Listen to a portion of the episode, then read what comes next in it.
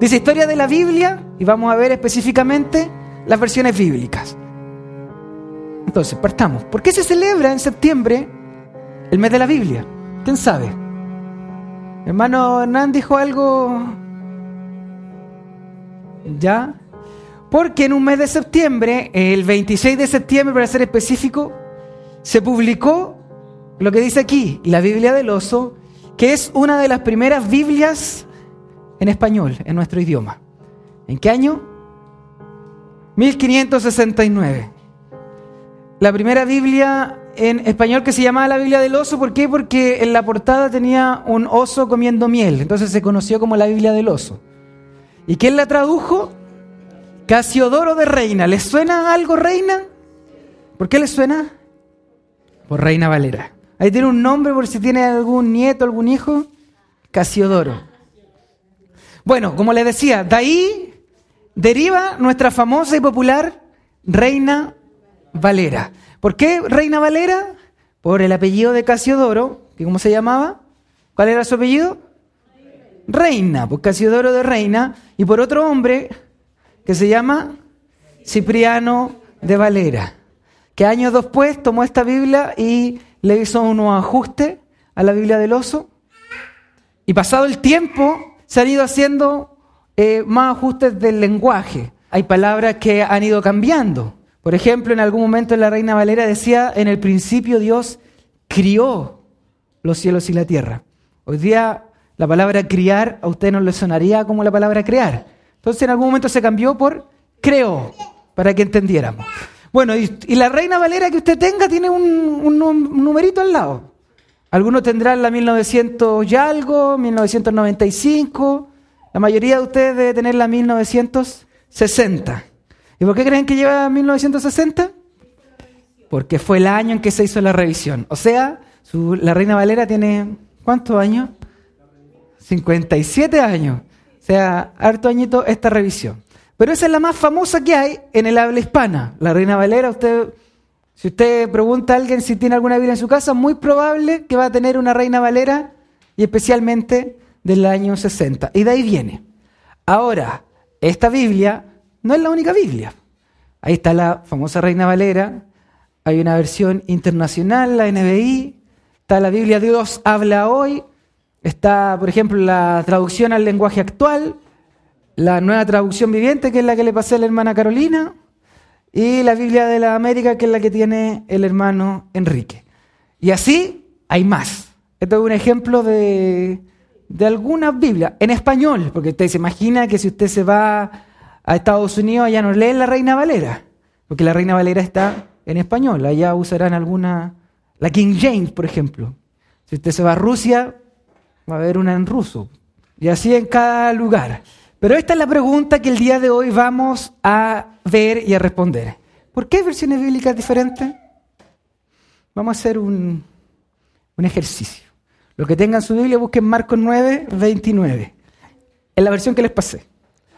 Y les dijo, este género con nada puede salir sino con oración y ayuno. ¿Alguien tiene otra versión? Ya, hermano Hernán. Esta clase de demonios solo puede ser expulsada a fuerza de oración, respondió Jesús. Y le dijo, esta clase con nada puede salir, sino con oración. ¿Se notan alguna diferencia? No hay ayuno. Entonces, ¿qué pasa? ¿Es necesario el ayuno para expulsar demonios o no? ¿Por qué la Reina Valera dice ayuno y la nueva versión internacional y la Biblia de la América no lo dice? Una cosa, hermano, importante es que nosotros creemos que la Biblia es inspirada por Dios, pero no las traducciones.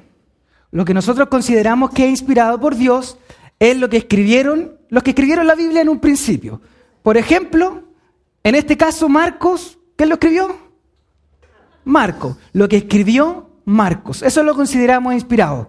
Entonces la pregunta es, ¿escribió Marcos que era necesario el ayuno o no? Volvamos a Timoteo 3:16. La Reina Valera dice, toda la escritura es inspirada por Dios y útil para enseñar, para redarguir, para corregir, para instruir en justicia. La traducción al lenguaje actual. Todo lo que está escrito en la Biblia es el mensaje de Dios Y es útil para enseñar a la gente, para ayudarla y corregirla y para mostrarle cómo debe vivir. ¿Qué diferencia aquí puede usted encontrar? Lo primero es que dice en una toda la escritura y en la otra dice toda la Biblia. Entonces hay una pregunta nuevamente. ¿Tenía Pablo una Biblia como la que tenemos hoy cuando escribe esto a Timoteo?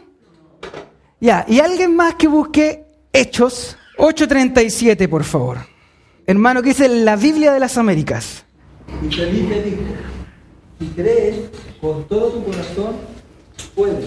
Respondió él y dijo, creo que Jesucristo es el Hijo de Dios. Reina Valera, casi lo mismo. Hermano Hernán, No aparece. No aparece. 8.37. no aparece, no aparece. Entonces, ¿qué hacemos aquí? ¿Por qué no aparece Hechos 8:37? ¿Qué pasó? ¿Le sacaron el versículo? ¿Y por qué lo sacaron? Si creemos que Jesús enseñó que un demonio hay que sacarlo con solo oración, es distinto, así hay que sacarlo con oración y ayuno. Entonces la pregunta es, ¿a cuál le hacemos caso? ¿Y por qué le hacemos caso? ¿Por qué hay diferencia en estas versiones bíblicas? ¿Por qué hay estas diferencias? Hay tres factores que nos dicen por qué hay versiones bíblicas diferentes. El número uno es el texto en idioma original, es decir, ¿de dónde se traduce esta Biblia? El tipo de traducción. ¿Cómo yo traduzco? Palabra por palabra, frase por frase, idea por idea. Y el tres es el propósito de la versión. Es una Biblia para niños, una Biblia de estudio, es una Biblia para nuevos creyentes, el propósito. Los que ya saben, ¿en qué idioma se escribió la Biblia? ¿En hebreo? ¿En arameo? Me falta uno. Hebreo, arameo y griego. El Antiguo Testamento fue escrito en... Ahí está, en hebreo y arameo. Hebreo en la mayor parte y algunas secciones en arameo. Lo mismo pasa en el Nuevo Testamento, que el idioma es el griego, koiné, tiene un apellido, pero es griego. Entonces tenemos tres idiomas en que la Biblia fue escrita originalmente, por sus autores originales. Fue escrita en tres idiomas. ¿Cuáles eran? Y griego koiné. Usted tiene que tener atento porque como yo les dije, no sé, no les dije, pero alguien por ahí dijo, tengo Biblia de regalo para las preguntas finales. Así que puedo hacer cualquier pregunta, no la tengo pensada. Entonces nos vamos a abocar al Nuevo Testamento. Por eso los versículos que vimos son ejemplos del Nuevo Testamento. Cuando usted traduce de un idioma a otro, usted tiene que tener el idioma del que quiere traducir. Por ejemplo, ¿usted ha visto películas subtituladas? Se subtitula al español, ¿cierto? ¿Por qué se subtitula al español? Porque el que está hablando está hablando en qué? En inglés. Pues si usted es más culto y está viendo películas rusas y no sé qué cosa, si usted está viendo una película en inglés y le sale subtítulos porque se habla en inglés, ya abajo hay una persona que en algún momento escribió y escuchó y fue escribiendo el subtítulo. Lo mismo hicieron estos hombres como Casidoro de Reina. ¿Qué hicieron? Tenían algo que estaba en un idioma y lo tradujeron al español. Si hablamos del Nuevo Testamento, ¿qué es lo que tenía Casidoro de Reina? ¿Qué se imagina usted que tenía para traducir al español? ¿Una Biblia en español? No, porque sería... Tenía manuscritos, pero ¿de qué idioma? El Nuevo Testamento. Griego koiné. Entonces, a eso le llamamos la fuente. Es decir, al documento en el idioma original. Entonces, vamos a tener cinco minutos para un ejercicio interesante. Yo voy a hacer aquí Pablo, yo soy Pablo en este momento. Y voy a escribir mi carta a los Enriquetes. ¿ya? Hermana Vicky, usted no lo puede ver, solo el hermano Enrique. Usted tiene que hacer, copiar ese dibujo lo más parecido que pueda en su hoja. Lo más parecido a ese dibujo que pueda. Usted tiene que imaginarse que esto pasaba. Pablo mandaba una carta, por ejemplo, a los romanos. ¿Y qué creen que hacían? Esa carta la guardaban y la conservaban y le ponían... No, la copiaban. Venía un hermano Enrique y la copiaba. Ahora estamos haciendo una copia de un dibujo. ahí nomás. Hermana, mientras usted también copielo. Lo más parecido que pueda. Esto que está aquí es, entre comillas, lo que hubiese hecho Pablo. Lamentablemente, nosotros no tenemos la copia original de Pablo. Se perdió. A lo que nosotros nos quedan son las copias. Entonces imaginémonos que esta es la primera copia del siglo I. Bueno, tengo que ponerle el siglo. Usted va a ser el siglo III. Por un ejemplo. Este es el siglo II. Usted se consiguió solamente la del siglo II. Deme la del II. Este es el, ah, esta es la del siglo I. Se consiguió solamente la del siglo I. Copie lo más que pueda. Entonces, tenemos copias de copias de copias. Entonces, la Nicole, así como la otra vez le cambié el nombre al hermano Enrique, le puse Ulrico, la Nicole se llama Erasmo. Ella va a tener, todavía no lo hagas, no hagas el dibujo, va a tener que tomar una decisión. Yo soy Pablo en el siglo I, entonces tiene que hacer una decisión. Pregunta, ¿cuántos pelos tenía el monito? ¿Ya? ¿En los dos salen cinco? Ya, entonces usted haga su monito con cinco pelitos. ¿Cuántas pestañas tenía el monito? Ya, haga su monito con cuatro pestañas. Los dos ojos abiertos, los dos cerrados. Tiene que tomar decisiones, ya. Ya, cuando lo tenga listo me lo pasa. Se llama Erasmo. ¿Por qué? Porque hubo un hombre llamado Erasmo que él lo que hace es tomar los manuscritos griegos que tenía disponibles y convertir en uno. Con este uno llega Casidro de Reina y comienza a traducirlo al español. Ahora veamos. Nos dimos cuenta que en el camino cambió el monito. Miren la oreja. Acá tenía uno rulo. El bigote no era un bigote así, era un bigote bien profundo. La corbata era coloreada o no estaba coloreada. Tenía un pelito crepo, coloreado. El ojo estaba pintado. Ahora, en este dibujo podemos saber acá ya en el siglo XV, el siglo XV, a grandes rasgos es lo mismo que el dibujo. Es decir, una persona con corbatita, con un ojo cerrado y unos pelos. Pero en los detalles más específicos ha cambiado. Hay cambios. Ahora, imaginándose que este se destruyó, ¿cuál cree usted que sería lo ideal para tener. Ella tenía una copia de qué siglo era? Del 3 y del 5. ¿Qué se imagina usted que hubiese sido ideal tener? Haber tenido el original, eso es lo ideal. Haber tenido quizá el que copió el hermano Enrique. Si lo hubiese copiado bien. Ahora, vamos a ver el del hermano. Ya ni me acuerdo cuál es el del hermano Enrique. ¿Ese era el de usted? Aquí está el del hermano Enrique. Al menos tenía la corbatita coloreada el ojo coloreado, el bigote más frondoso.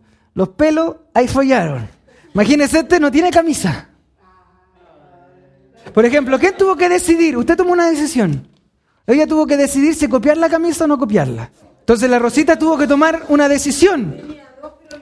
Entonces, ya. Pero ella tuvo que tomar una decisión, dijo. Entonces ella se hizo la pregunta, dijo, bueno, ¿el original habrá tenido camisa o no habrá tenido camisa? Bueno, ella eh, en, la rapidez le puso camisa, pero pudo haberle no puesto camisa. Y entonces cuando llegara allá, al final, tendríamos un monito sin camisa.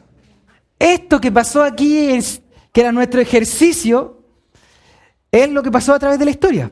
Manuscrito, tan manuscrito, manuscrito, tan manuscrito, se lo iban copiando. Y en el proceso, algunos le quitaban algunas cosas, otros le agregaban sin querer cosas. Entonces tiene que llegar en algún momento nuestra hermana Nicole, alias Erasmo de Rotterdam, y entonces ella toma una decisión. Y luego, con la decisión que hizo ella, viene y se traduce al español. Algo así pasa. El original que escribió Pablo, la carta original, que técnicamente se llama autógrafo, pasó la primera generación. Entonces lo tomaron y alguien lo copió. Aquí tenemos una copia otra copia, otra copia. Luego, la copia de la izquierda, se generaron otras copias, con otras copias y otras copias. Luego, esta, copia, copia, copia, copia. Eso es más o menos lo que hicimos aquí. Ahora usted esto lo tiene que imaginar en 1500 años. Entonces, esta se destruye. No está. No sabemos. Por el paso del tiempo, por no sé. No sé por qué, ya no está. A lo mejor en algún momento la descubriremos, poco probable, pero ya no está. Y aquí llegamos nuevamente a nuestra Biblia del oso. ¿Se recuerdan? Y que ocupa esta palabra media rara, textus receptus, que en español significa texto recibido. Y entonces, ¿qué hace Casidoro de Reina? Traduce al español desde qué fuente griega desde el textus receptus. Bueno, y eso mismo pasa con nuestra querida Reina Valera. Entonces la Reina Valera tiene como su base y su fuente textual el textus receptus para el Nuevo Testamento. ¿Quién hace el texto recibido? Ya lo dijimos. Nuestra hermana Nicole. exacto. Ya. En 1516, Erasmo publicó este Nuevo Testamento en griego, al que se le llamó, se le pasó a llamar, se conoció como el texto recibido. Este trabajo se realizó con lo que Erasmo tenía a su alcance. Es como lo que pasó aquí. ¿Qué tenía la Nicole? ¿Cuántos dibujitos? Dos. Con esos dos trató de ver y tomó decisiones y generó un solo texto. Eso es lo que hizo Erasmo. Erasmo contaba con una decena de manuscritos, los cuales no eran más antiguos que el siglo X. Ahora, Erasmo con lo que tenía hizo el mejor trabajo posible. Entonces ahora vamos a ver otro que se llama el texto crítico. Ya han pasado desde Erasmo de Rotterdam, ¿cuántos años? 1516, han pasado 501 años.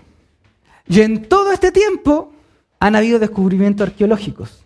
Entonces, actualmente no tenemos 10 manuscritos, tenemos más de 5.000, más de 5.000 manuscritos. ¿Por qué? Porque la arqueología ha avanzado, se han investigado ciertos lugares, se han encontrado algunos que estaban escondidos o guardados en biblioteca y se van encontrando cada año más manuscritos. Gloria a Dios por eso. Y lo más importante es que muchos de estos manuscritos ya no son del siglo X, sino que tenemos manuscritos del siglo II, del siglo III, del siglo IV. De hecho, tenemos, creo que, una copia de Juan, que es del año 125, o sea, bien fresquita. Entonces, ¿qué hacen los académicos en el día de hoy? Toman estos más de 5.000 manuscritos y comienzan a compararlos entre sí para sacar un solo resultado que vendría siendo que yo puse esta foto del el Nuevo Testamento en griego, la edición 28. Entonces comienzan a hacer un trabajo para poder llegar al texto original, porque eso es lo que nosotros queremos. ¿Qué es lo que los autores originales escribieron? A eso queremos llegar. Entonces, hermanos, tenemos por un lado el texto recibido y por otro lado tenemos el texto crítico. Para realizar este texto crítico se hacen varias preguntas que los eruditos o los académicos realizan.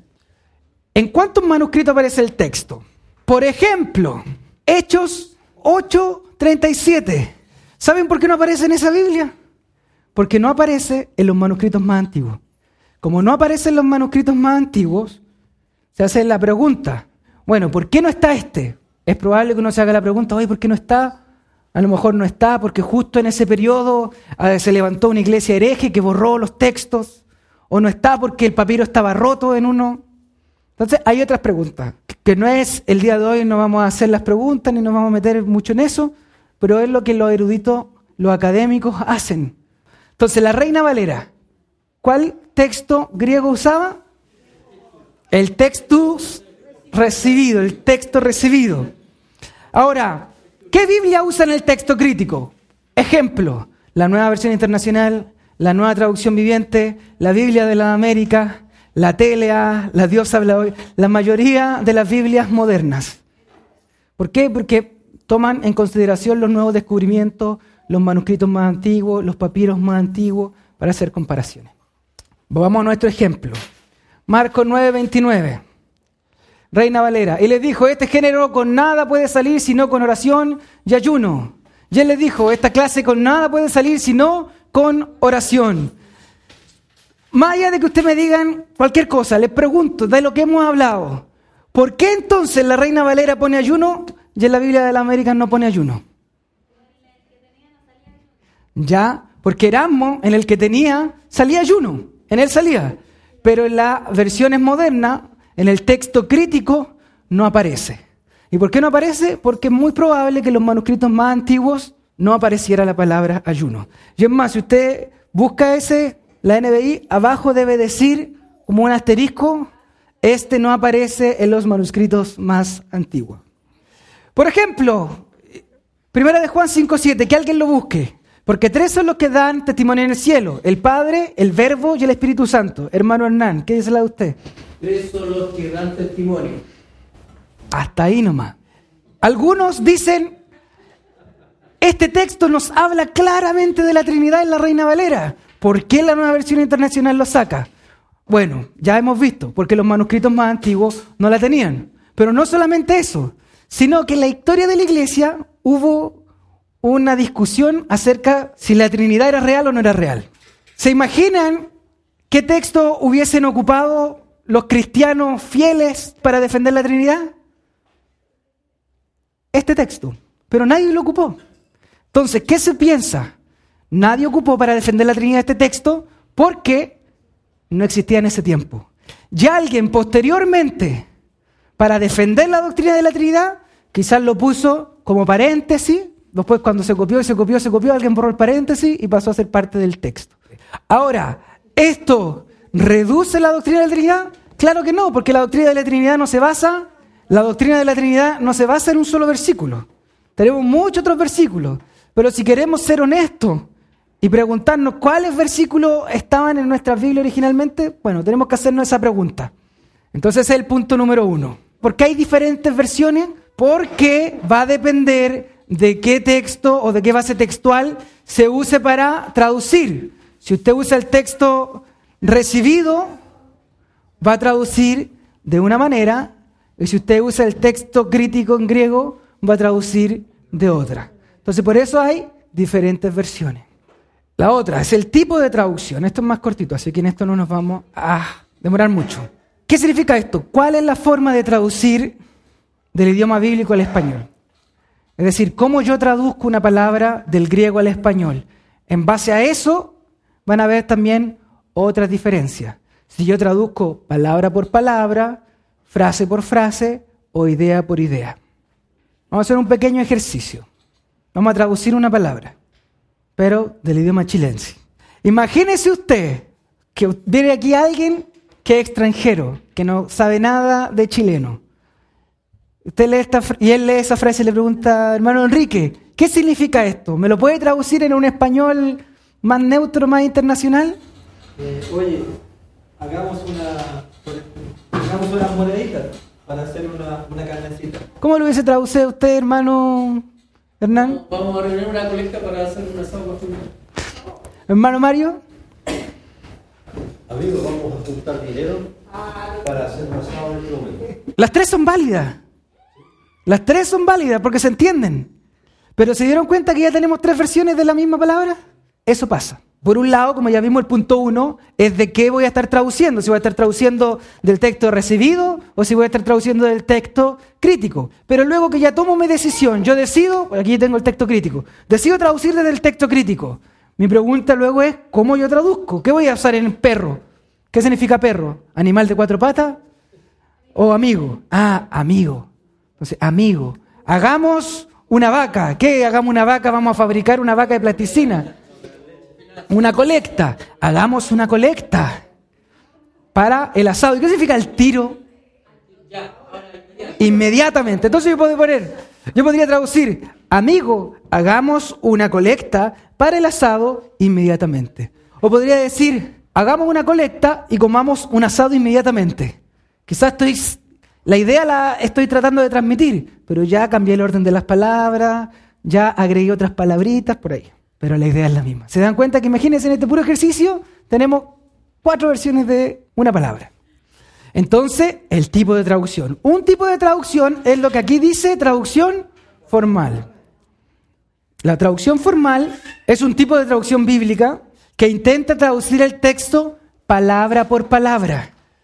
Ejemplos de esto, la Reina Valera 60, la Biblia de las Américas y la Biblia textual. Puse aquí algunos ejemplos de esto. La traducción dinámica. También es un tipo de traducción bíblica pero que intenta comunicar la idea expresada en el texto. Ya no es palabra por palabra, sino que la idea que hay detrás. Si es necesario, inclusive a costa de la literalidad, es decir, a costa de el orden original de las palabras, a costa de usar lo que el autor original, la palabra que empleó. Un ejemplo de esta Biblia es la Dios habla hoy, la traducción del lenguaje actual. Vamos a ver, por ejemplo, Juan 1.39. Dice, la reina Valera 60, les dijo, venid y ved. Fueron y vieron donde moraba y se quedaron con él aquel día porque era como la hora décima. ¿Qué es la hora décima? Bueno, el autor de Juan escribió en griego hora décima. Entonces, la reina Valera, como hace una traducción palabra por palabra y formal, traduce hora décima. Ahora, veamos lo que dice la TLA. Síganme y lo verán, contestó Jesús. Ellos fueron y vieron donde vivía Jesús y como eran casi las cuatro de la tarde. Ahora, la TLA no traduce del griego literal, sino que traduce la idea. ¿Cuál es la idea? Que eran las cuatro de la tarde. ¿Cómo las cuatro de la tarde? Otro ejemplo, 2 Timoteo 3:16, que es lo que vimos al principio. Toda escritura es inspirada por Dios. Pero la TLA dice todo lo que está escrito en la Biblia. ¿Por qué? Es para que podamos entender. Ahora, como les preguntaba yo al inicio, ¿tenía Pablo una Biblia como la que nosotros tenemos? No, porque el propósito de la telea es comunicarnos la idea, no lo que dijo literalmente Pablo, sino la idea que hay detrás. Ya hay algunas que traducen mixta, es decir, que traducen formal y dinámico a veces, que mezclan un poco las dos. Y esa es la NTV y la NBI. Entonces, ¿por qué hay versiones bíblicas diferentes? El punto uno ya lo vimos, porque va a depender de dónde están traduciendo, del texto recibido o del texto crítico. Y a este punto que ahora vimos, el punto dos, es porque también hay formas de traducir diferentes. ¿Cuáles son las formas de traducir?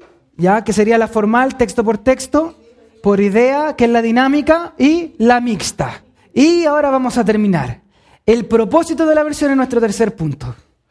Obviamente que el propósito final es comunicar lo que Dios quiere decir.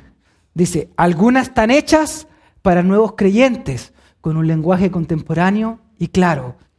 La TLA, por ejemplo, es una Biblia que es para niños y adolescentes. En cambio, hay otras que buscan apegarse lo más posible al texto original, palabra por palabra. Entonces, por ejemplo, alguien que va a ser un maestro de la Biblia, que quiere estudiarla minuciosamente, idealmente que supiera los idiomas originales y que vaya a leer el hebreo, que vaya a leer el arameo, que lea el griego. De no ser así, que busque una traducción formal, una Reina Valera, una Biblia de las Américas, una Biblia textual. Si usted quisiera ser un maestro y usted lee la TLA donde dice toda la Biblia es inspirada, usted dirá, ah, Pablo ya tenía una Biblia. Capaz que tenía la Reina Valera. Pero usted se da cuenta que Pablo no tenía una Biblia. Que cuando él dice toda la escritura es inspirada, él se está haciendo referencia mayormente al Antiguo Testamento, que era lo que tenían.